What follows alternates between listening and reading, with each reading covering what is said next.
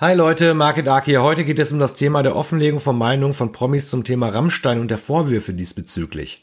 Das Thema Rammstein ist natürlich bloß ein Beispiel, das ich aufgreife, weil es gerade akut ist. Man darf dieses Thema daher gerne auch auf ähnliche Fälle ausweiten. Hier geht es nämlich nicht um die Vorwürfe oder ihren Wahrheitsgehalt, sondern tatsächlich bloß um das Verhalten von Prominenten zu diesem Fall.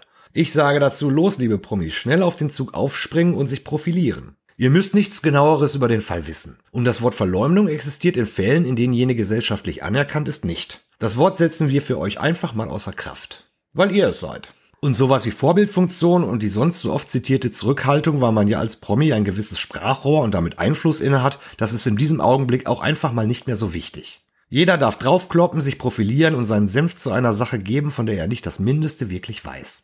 Es ist ja auch nicht so, dass es jemals Leute gab, die bei solchen Themen logen, aus irgendwelchen egoistischen Gründen heraus. Und Verschwörungen gegen Menschen hat es in der Geschichte der Menschheit natürlich auch niemals gegeben. Und Geschichten wie die von Gil Ofarim waren natürlich sowieso etwas völlig anderes. Da kann man schon mal Teil einer Bewegung sein, die sich auf die Fahne geschrieben hat, einen Ruf, eine Karriere oder in manchen Fällen sogar eine ganze Familie zu zerstören, so rein auf Verdacht. Also ich bin kein Rammstein-Fan und es geht mir auch nicht um Till Lindemann. Es geht um das an sich krasse Gebaren, das heutzutage an den Tag gelegt wird von Menschen, die sich überall als ach so gut positionieren. Sie lassen aus Willkür, wenn es gesellschaftlich anerkannt ist, wesentliche Grundsätze von Menschlichkeit und des Grundsatzes der Unschuldsvermutung außer Acht, wenn sie dabei mittels Applauses aus dem Volk für ihre Haltung ihrem Ego frönen können. Applaus ist diesen Menschen wichtiger als die Grundsätze, die man ja sonst so vehement vorgibt auszuleben und zu verteidigen. Man verteidigt jene Werte, wenn man Applaus für das Verteidigen bekommt. Und man schiebt sie zur Seite, wenn man Applaus für das Missachten jener Werte und Grundsätze bekommt.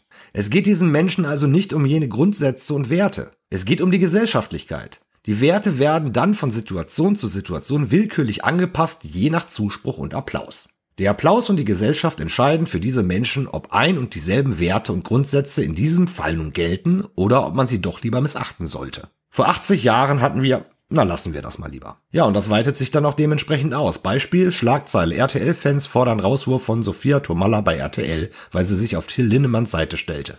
Eine etwas entlastendere Meinung zu diesem Thema wird also direkt abgestraft. Und das als Ex-Freundin und wohl noch immer enge Vertraute. Die darf dann keine Meinung zu diesem Thema haben, wenn diese gesellschaftlich, nicht erwiesenermaßen, sondern nur gesellschaftlich als falsch gilt. Da haben wir dann das nächste Feindbild, Strich, Opfer. Geil, Leute.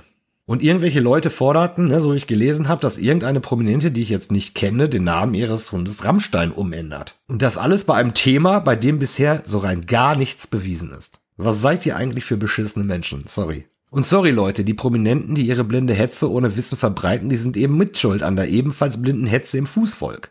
Thema Verantwortung nochmal. Natürlich dürfen Menschen der Öffentlichkeit Meinung zu bestimmten Themen haben. Doch sie sollten sich auch ihrer Vorbildfunktion und ihres Einflusses bewusst sein. In vielen Situationen klappt das auch sehr gut.